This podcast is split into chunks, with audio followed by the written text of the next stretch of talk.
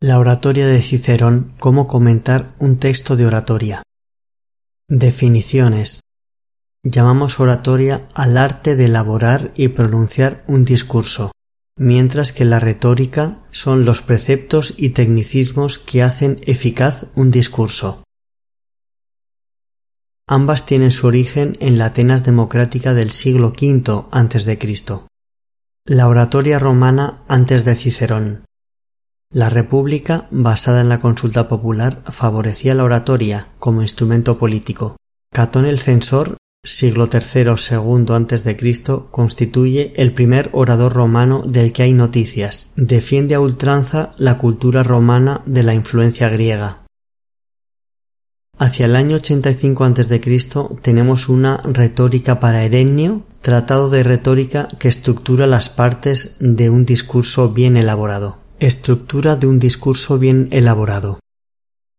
La primera parte la constituye el exordio, introducción rápida del tema atrayendo positivamente la atención del auditorio, captatio benevolentiae. La segunda parte es la narración, es la parte más importante.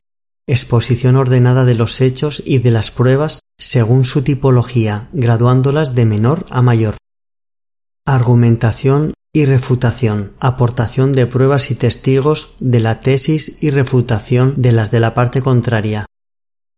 Perorata, conclusión final breve, enérgica e impactante.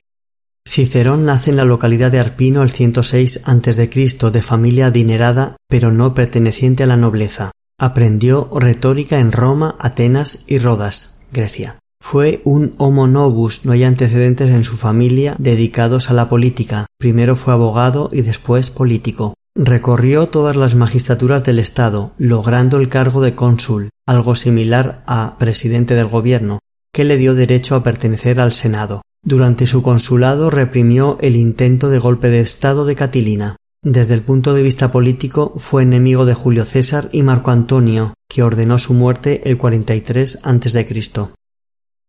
Su obra oratoria se divide en discursos políticos o forenses, pronunciados en el Senado a favor o en contra de una ley, y discursos judiciales, pronunciados en el juzgado, bien de acusación, bien de defensa.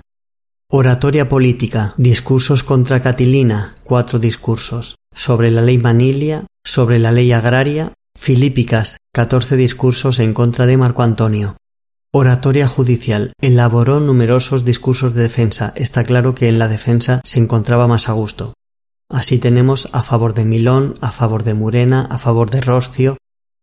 Discursos de acusación son menos. Por ejemplo, contra Verres, corrupto ex gobernador de Sicilia, siete discursos contra Pisón.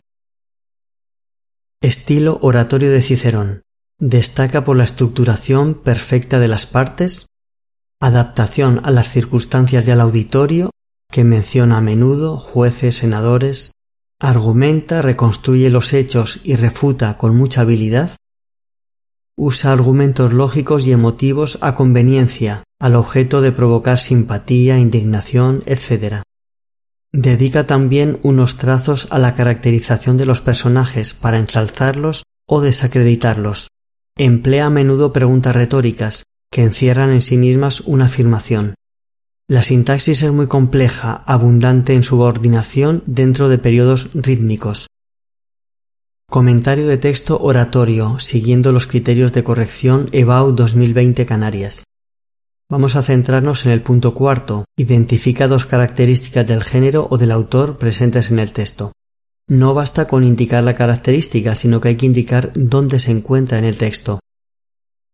Tomamos como ejemplo este fragmento de la defensa de Milón.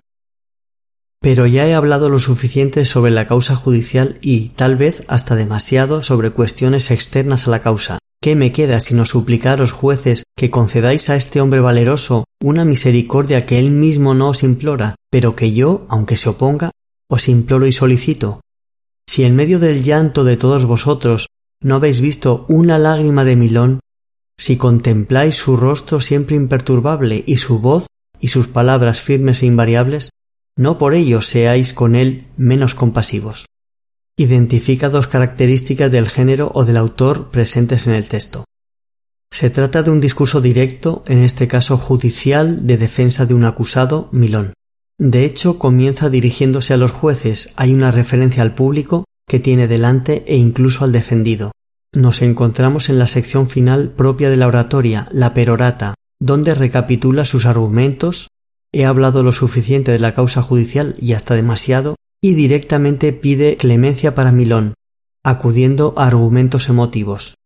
Caracterización de los personajes. Descripción favorable que hace de su defendido Milón, cuyo aspecto describe como el propio de un inocente, no derrama lágrimas, rostro imperturbable, voz y palabras firmes, no pide clemencia, lo califica de valeroso, apelando al patriotismo del jurado. Hay una pregunta retórica dirigida a los jueces, ¿qué me queda sino suplicaros? muy propia de la oratoria. La sintaxis es compleja, hay muchísima subordinación. De hecho, todo el texto se reduce a cuatro oraciones principales. El lenguaje es culto, implorar, rostro, invariable. Importancia actual de la oratoria y la retórica. La oratoria está presente en muchas facetas de nuestra vida, no solo en la política o en los juicios, sino en todos nuestros medios de comunicación. Incluso en una orla de ESO o de bachillerato hay discursos.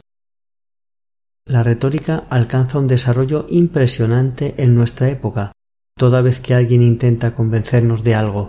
Publicidad, música, cine, fotografía, vídeo, redes sociales. Poner un filtro a una imagen nuestra en la red social supone un tipo de retórica. Queremos mejorar nuestra imagen, impactar a los demás y crear una opinión favorable, una captatio benevolentiae en toda regla.